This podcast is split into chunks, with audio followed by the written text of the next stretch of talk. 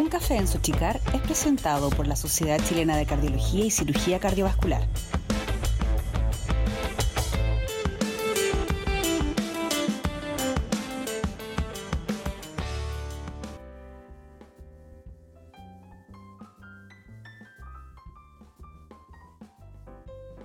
Hola, soy el doctor Daniel Díaz Puentes, editor de la página web de la Sociedad Chilena de Cardiología y Cirugía Cardiovascular. Es un gusto estar con ustedes en un nuevo episodio de este programa. El día de hoy es un verdadero orgullo presentarles a quien fue mi profesor en electrofisiología y arritmias, el doctor Mauricio Cerecea Abrantes, presidente del departamento de nuestra sociedad, un hombre que requiere de poca introducción por toda la gente que lo conoce, pero que de todas formas presentaremos en profundidad. El doctor Cerecea realizó en la Universidad de Chile su formación como médico cirujano, especialista en medicina interna, subespecialista en cardiología, así como el posgrado en su área de expertise. También posee un posgrado de electrofisiología realizado en la Universidad de Texas de Estados Unidos y actualmente trabaja en la Facultad de Medicina de la Universidad de Chile, en el Instituto Nacional del Tórax y en la Clínica Santa María. Quiero empezar por agradecer su presencia en nuestro nuevo programa y hacerle la primera pregunta. ¿Desde hace cuánto tiempo usted participa de nuestra sociedad? Hola, hola Daniel. Bueno, muchas gracias por esta invitación. Espero que se escuche bien lo que estoy diciendo. Agradezco a la Sochicar esta oportunidad. En verdad, yo partí de la Sochicar eh, cuando terminé mi formación en cardiología eh, presenté mi postulación. Eh, en esa época eh, uno tenía que tener algún trabajo presentado en el Congreso, más una recomendación o auspicio de dos socios activos. Por lo tanto, debo llevar en Sochicara alrededor de 17 años aproximadamente.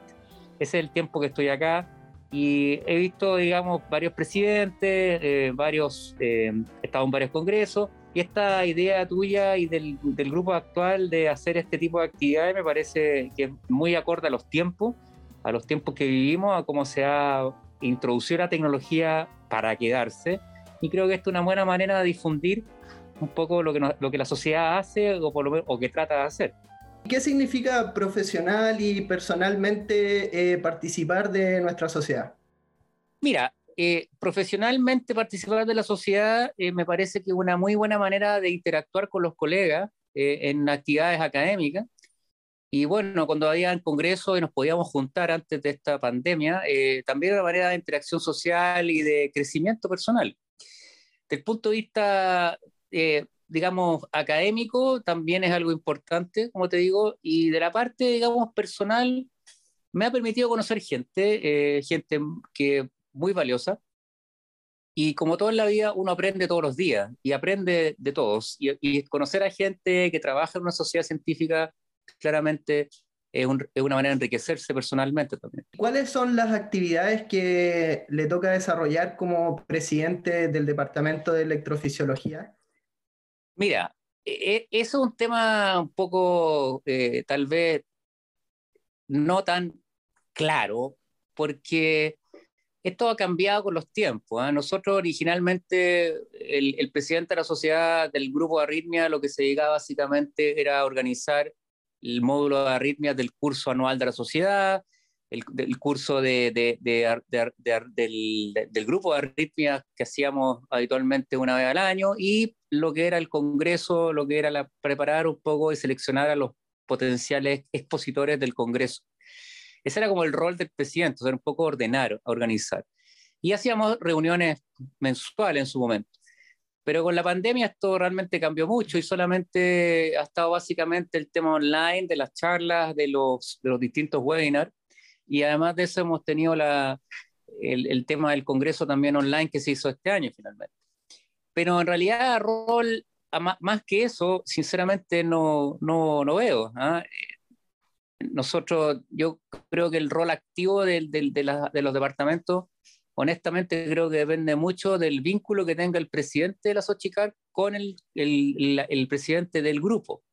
¿ya? Como todo en la vida, pues, hay una cercanía de, laboral, evidentemente que más, hay una mayor manera de, mejor manera de estar contactado y de lograr cosas. Pero se hace lo que se puede, yo creo que se puede hacer más, pero también hay que considerar los tiempos actuales que vivimos hace más de un año, ¿no? ¿Y cuál es su apreciación del desarrollo actual de la electrofisiología chilena con respecto a lo que se realiza en otros países de Latinoamérica y el mundo? Mira, yo te diría que en Chile en este momento hay un, grupo de, colegas que han tenido un excelente este, eh, desarrollo profesional, han, han, tenido una muy buena eh, perfeccionamiento tanto en Chile como en el extranjero. Hay un buen número de colegas que son tienen un excelente, digamos, conocimiento técnico y, por lo tanto la especialidad yo creo que está bien encaminada y tenemos tecnología que es bastante acorde a lo que se hace en otros países. Por supuesto que hay cosas nuevas que no tenemos todavía, pero yo diría que lo esencial, eh, tenemos una, un buen grupo y una buena disposición eh, tecnológica como para lograr los objetivos, que es el manejo de las arritmias complejas probablemente por un tema de casuística y de recursos, eh, todavía no tenemos tal vez en algunas áreas muy puntuales más experiencia. Pero yo diría que la posición de yo veo de los chilenos y los médicos que trabajan en Chile en electrofisiología es bastante buena comparado con lo que yo vi fuera y lo que he visto, digamos, las veces que he tenido la posibilidad de estar en, otros centros. ¿Cuáles son sus objetivos este año para la sociedad en el tiempo venidero? Los objetivos míos en realidad, como dijo alguien por ahí, todo se derrumbó, ¿no es cierto?, por la pandemia. Pero mi objetivo realmente el, no era solamente meramente reproducir el, el, el, rol, como te mencionaba hace un rato atrás, del presidente del grupo, sino que traspasar esa frontera. Yo creo que la Sociedad Chilena de Cardiología no puede ser un mero, una mera entidad organizadora de cursos y congresos. Creo que la, hace tiempo ya que las sociedades científicas tienen que tener un rol más activo en esta sociedad que está cambiando.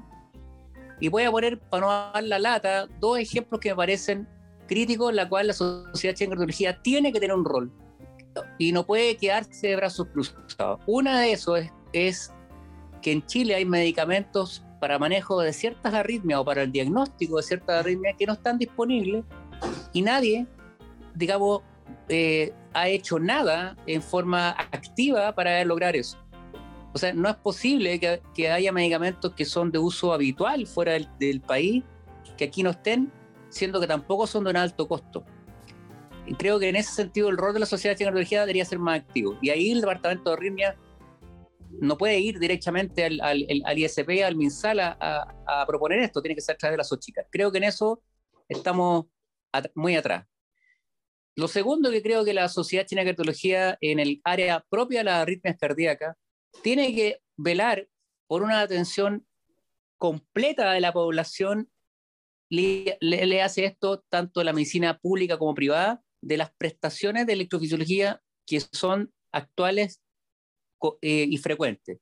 Específicamente, los dispositivos de alto costo como los desfibriladores, los resincronizadores, no están en el plan auge y muchas ISAPRES hacen vista gorda de estos dispositivos y no los cubren o los cubren a un precio que es exorbitante.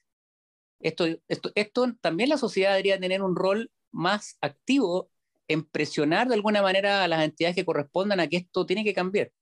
Es cierto que siempre se esgrime el razón económica, pero no, es, eh, no puede ser que sigamos eh, en, esta, en esto verdadero eh, gallito entre los pacientes y las ISAPRES, por ejemplo. Y en los servicios públicos estas prestaciones se dan con cierta remora, pero se dan. Entonces no es posible que una persona que no, que no tenga acceso a esto, por ejemplo, le pero independiente que sean privados. Y lo último que en realidad creo que la, que la sociedad, el grupo de arritmia debería velar por una, eh, ¿cómo se podría llamar? Una manera de homologar o de ordenar la formación de, de especialistas del tema en Chile, en tal sentido de que hubiese un plan de educación continua común para todos los médicos que se están formando en la especialidad, como lo hacen los oftalmólogos, como lo hacen eh, la otra especialidad, me parece que, la, eh, que dermatología también, que tienen un, suerte de plan de estudios común. Y yo creo que eso sería muy importante para lograr una cierta eh, homogenización de la formación, porque claramente eh, para, una, para la población, nosotros necesitamos que los colegas que se van a formar en el futuro en la especialidad tengan un, una base relativamente similar. Obviamente que no todo el mundo tiene las destrezas para hacer todo, pero hay cosas que son básicas y elementales que deberían ser parejas para todos, a mi opinión. Esos son como sueños, ambiciones personales que a lo mejor no van a ocurrir nunca, pero si algún día yo podría decir, pucha, lo, hice algo, logré algo, me gustaría lograr eso, lograr esas tres cosas. ¿Y qué mejor lugar que hacerlo desde la sociedad donde están eh, efectivamente existen para poder unir estos sueños y poder em, ponernos de acuerdo entre todos para llevarlo a cabo. Mira, aunque sea políticamente incorrecto, tú sabes que yo no tengo pelo en la lengua. Yo creo que lamentablemente las sociedades científicas hoy por hoy en Chile, eh, mayoría de las veces son, son eso, son políticas, son en el sentido de mantener una diplomacia y evitar los roces y, y no meterse en problemas. Esa es mi impresión. No tenemos, creo yo, una manera de ver las cosas distintas. Y yo creo que es en parte porque tenemos como esa conducta pasiva muchas veces en, en, estas cuestiones y vemos, como te digo, a las sociedades científicas como meros entidades que su nombre lo dice, científicas. Pero yo creo que el rol de una sociedad científica como la cardiología, que es tan importante, no puede solamente eh, eh, ordenar, digamos, organizar cursos, eh, webinars y, y, y, ¿cómo se llama? congresos, tiene que ir más allá, como te decía.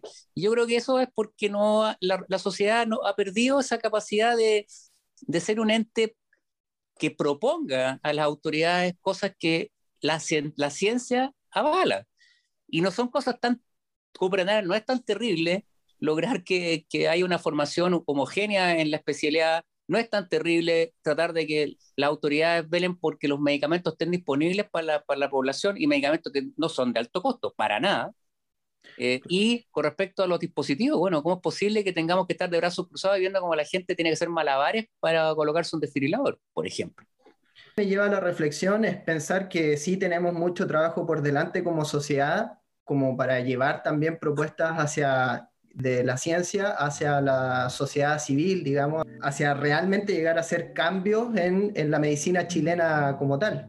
Sí, pues ojalá así fuese. Creo que, la, que esos cambios al final van a ser de ustedes, los jóvenes, porque nosotros, los que somos ya mayores, vamos a pasar.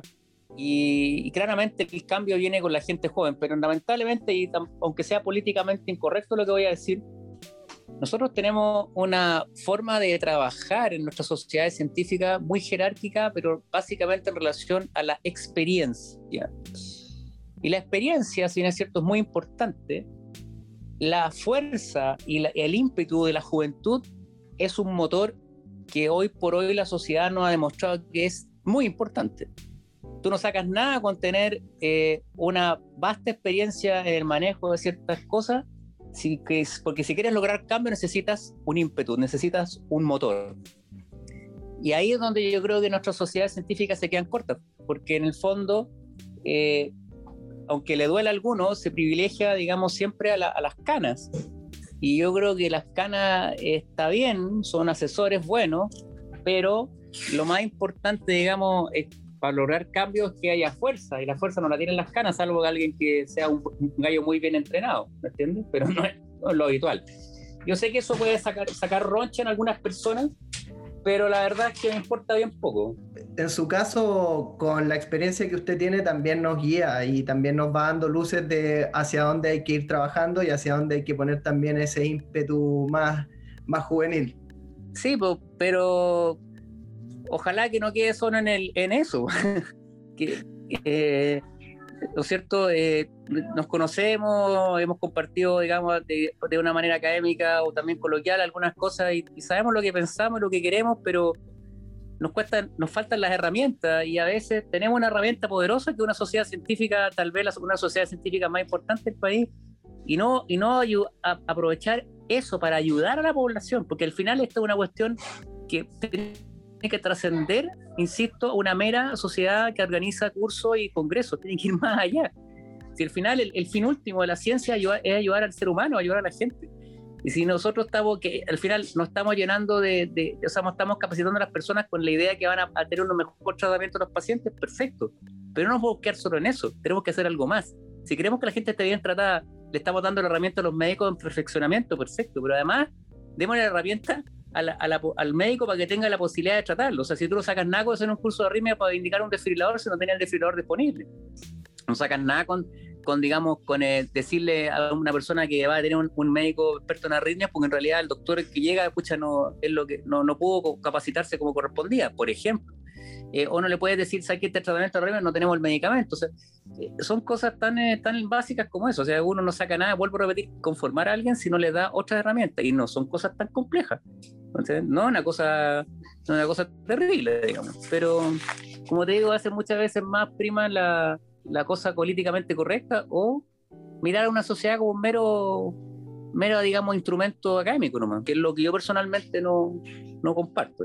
Y por lo mismo estoy muy orgulloso de que usted eh, en estos momentos sea eh, la principal figura de la electrofisiología dentro de nuestra sociedad, porque sus palabras nos llevan a convocar a muchos personajes, a muchos de nosotros también, para trabajar hacia llevar todo el conocimiento que tenemos hacia, eh, hacia, hacia la población, digamos, hacia el ser humano.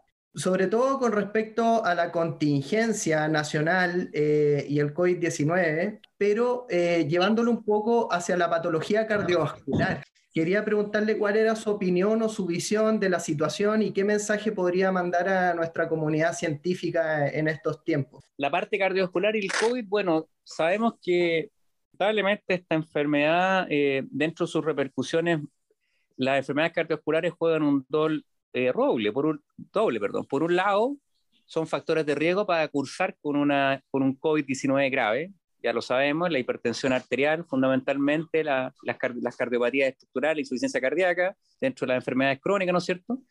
Hipertensión, como les digo, insuficiencia cardíaca, infarto antiguo, en fin o sea, son un grupo de riesgo. Y además, eh, sabemos que la, una de las causas de mortalidad de esta patología es cuando hay compromiso cardiovascular. Eso sale de los primeros reportes de que eh, dentro de los predictores de, mortalidad o de un curso COVID grave está, digamos, la injuria miocárdica. Y sabemos que fisiopatológicamente es muy complejo y que no solamente hay un fenómeno inflamatorio, sino un fenómeno trombótico de la microcirculación, ¿no es cierto? Y eso ya lo sabemos. Por lo tanto, claramente eh, la enfermedad, la, cardiología tiene un rol importante como, en, el, digamos, en el manejo preventivo, por así decirlo, en el adecuado manejo de los hipertensos, en fin. Pero por otro lado, en la terapia terapéutica misma eh, hemos tenido que vivir eh, síndromes coronarios, miocarditis y pacientes que han tenido después digamos, injuria miocárdica demostrada por, por, imágenes como la resonancia. O sea, el mensaje creo yo es que tenemos un rol activo, que tenemos que eh, apoyar a nuestros colegas que manejan los pacientes y tratar de que, digamos, de que el manejo siempre sea multidisciplinario y que esté involucrado por lo menos en la parte, de, digamos, de pesquisa, pero también en el seguimiento, como te digo, porque hemos visto pacientes que tienen posterior a la enfermedad pueden quedar con alguna eh, problemas estructurales que afortunadamente se resuelven la mayoría, pero hay que estar atentos. Ahora, yendo a una cosa más, más allá de la cardiología, eh, en este momento nuestra situación país es, crítica, todos lo sabemos, y yo llamo a la población a ser eh, adultos, o sea, en el fondo uno no puede pretender que con un garrote le estén diciendo que haga las cosas. creo que la gente se interioriza de mucha información a través de las redes sociales, pero parece que las cosas que tiene que leer no las lee. O sea, el tema de que la gente siga haciendo reuniones sociales, que la gente siga juntando, pues aquí no pasa nada, que van a lugares sin protección alguna, eh, está bien, uno no quiere estar encerrado, se entiende, la gente se agota mentalmente estar encerrado, pero por Dios santo, ¿qué cuesta tener una mínima eh, autocuidado? Uno no puede pretender que todos se lo tengan que dar escrito y tiene que haber un grado de responsabilidad personal. Y en eso creo que nuestro rol como sociedad es educar y podemos perfectamente educar en la práctica diaria a los pacientes, a las personas. No necesitamos hacer eh, una, un, digamos, una, un matinal y empezar a hablar en forma terrorista de la situación, sino que simplemente educación continua a través de mensajes eh, claros eh, del autocuidado aquí no mezclemos la política con la, con la salud. Yo creo que uno tiene que apuntar a lo que, a lo que realmente es. Hay cosas que son no podemos manejar y otras cosas que sí podemos manejar. Y lo que, lo que está claro en medicina es que lo único importante que uno puede hacer a veces como, como algo a largo plazo de cualquier patología es la prevención. Y en el caso de la, de la, de la, de la, de la enfermedad COVID-19, la prevención está en el autocuidado, eso es lo básico. vuelvo a repetir, o sea, uno no necesita que, que la autoridad le, lo, lo, tenga encerrado bajo cuatro paredes para autocuidarse. Yo creo que ahí también hay un rol de educativo y que lamentablemente, como muchas cosas en la vida, pues nosotros es más cómodo tratar al hipertenso que prevenir la hipertensión, es más cómodo tratar al diabético que prevenir la diabetes y así un montón de cosas. Aparentemente, muchas veces nos hemos acostumbrado a ser médicos tratantes pero en realidad lo mejor es la prevención. Y en ese sentido creo que también la Sociedad Chilena de Cardiología tiene un rol importante y lo ha demostrado por los años con su departamento de, prevención, ¿no es cierto? Que tiene un rol activo en los cursos, los congresos. Lo importante es que la prevención en enfermedad cardiovascular. Y por último, en esa parte, recuerda que eh, hay estudios que avalan de que el cambio en el estilo de vida de una persona es más importante en prevención cardiovascular que la combinación de todos los fármacos que se pueden usar. Eso no lo digo yo, está escrito, está publicado, por lo tanto la prevención es importante. Y una enfermedad infecciosa, la prevención claramente es lo mejor, pues qué mejor que no tener la enfermedad, ¿no es cierto? Entonces eso es lógico. Yo sé que el año pasado tuvo, eh, em, tuvo el agrado usted de, de, organizar un curso que fue muy exitoso de arritmias. ¿Qué espera, qué nos va a traer para este año, Doc? ¿Algo parecido? ¿Va a cambiar un poco el formato? ¿Qué piensa? Mira, yo creo que ese curso fue bueno porque los expositores eran buenos, yo no hice nada, y, pues, ¿ah? solamente elegí los, elegí los temas y elegí a la gente nomás, y la gente respondió porque nosotros tenemos buenos, buenos expositores, tenemos buenos docentes, tenemos masa crítica para hacer cosas, insisto, podríamos tener una beca de cardiología transversal en Chile, no teníamos para qué estar teniendo cada lugar una cuestión distinta, pero el ego es más importante que, la, que, el, que el bien común, parece bueno, eso es una, probablemente después de esta cuestión van a censurar y van a echar de la sociedad, pero más lo mismo, ¿eh? Eh, pero yo creo que las cosas hay que decirlas como son, ¿no? Entonces, pero sin embargo, eh, ahí uno demuestra de que tenemos masa crítica, como digo, que tenemos gente muy capaz, gente que tiene un amplio conocimiento, una amplia experiencia, que puede aportar mucho. Y lo único que yo hice fue eso, seleccionar los temas y seleccionar a la gente. Yo no hice nada más que eso. Nada más que eso. Yo no di ni una charla, ni una, porque, porque encontré que era demasiado eh, digamos, no era muy correcto que yo me, más encima, eh, tirar el córner, lo, lo cabecear y lo atajar. O sea, tiene que, hay otra gente que tiene que estar en el área ahí. Pues, pero usted fue el director técnico de ese equipo. ¿Le quedó bueno? Sí, sí pero, pero no, sacan nada con, con, ser director técnico de los jugadores troncar negritos. Pues, o sea, tú necesitas tener a un Messi, de repente un Cristiano Ronaldo, de repente tener un, ¿cómo se llama? un Alexis Sánchez, un Arturo Vidal eh, no sé, pues, tienes, que tener equipo, tienes que tener un Neuer al atrás, no sé, tienes que tener un, equipo completo. Un Sergio Ramos en la defensa, ¿no es cierto? Eh, a, todo evento, ¿ah? tenés que tener un, no sé, un Benzema de repente, ¿ah? que tener un equipo. Y el equipo, el equipo está, claramente. O sea, para este año esperamos un nuevo, un nuevo gran equipo, ¿no? Sí, yo creo que el equipo, el equipo está consolidado, o sea, es un equipo que está afiatado. ¿ah? Yo creo que tenemos, tenemos equipo, yo creo que vamos a lograr hacer un curso, pero tan, tanto más exitoso que el del año pasado. Y yo creo que también es importante la motivación de la gente a aprender y aprovechar la instancia, dado que la, la, pandemia nos tenía un poquito con las manos, con las manos atadas, o como dijo Maradona, me cortaron las piernas, ¿viste? Entonces ahí teníamos la, una opción digamos, de, desarrollo les permitió a muchas personas, incluso de fuera de Chile. ¿ah? Eh, yo tuve un, ex compañero de trabajo que está en Bolivia, me escribió que el curso había estado súper bueno. Eh. Yo encontré emotivo eso, porque que de otros países se hayan inscrito en el curso y hayan participado, lo encontré genial. Y felicitaciones, vuelvo a repetir, a los que participaron, a los, a los, speakers. Eran fantásticos. Y eh, fantástico también es eh, tener un tiempo con usted, doctor, siempre nos ilumina mucho y siempre hace que una conversación sea muy, pero muy entretenida. Me quedo con la sensación de que queda mucho trabajo por hacer, no solo científico, académico en términos de cursos, sino que también en llevar todo este conocimiento hacia, la población, y lo cual para médicos que son jóvenes como yo eh, son una motivación tremenda como también eh, es muy motivante hacer eh, trabajar con este nuevo tipo de tecnologías, por ejemplo, para llegar a más gente, para llegar a más colegas también. Y mm, bueno, yo le quiero agradecer de nuevo por su tiempo, de haber estado aquí en un café en la Xochicar y nos veremos pronto. Así espero, pero una crítica a la Xochicar, oigan, y un cafecito de Nescafé, pues bueno, aquí nada, pero bueno, eh, ¿Cómo se llama? el café, me, el café me lo, quedaron debiendo. Me lo quedaron debiendo. No, está bien, está bien. Yo, te agradezco la oportunidad, Daniel. Gracias, muchas gracias. En algún momento, eh, mire, más encima esto es café virtual. Más encima.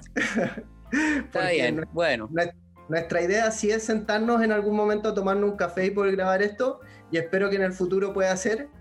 Así es que va a quedar pendiente ese café de verdad.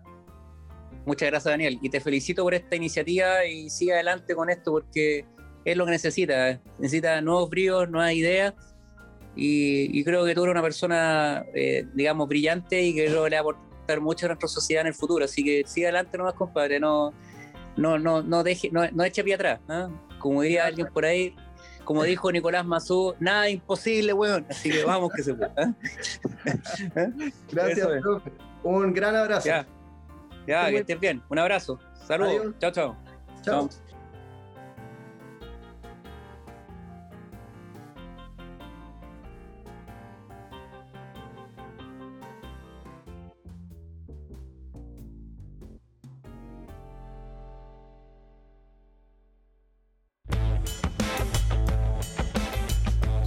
Un café en Sochicar es presentado por la Sociedad Chilena de Cardiología y Cirugía Cardiovascular.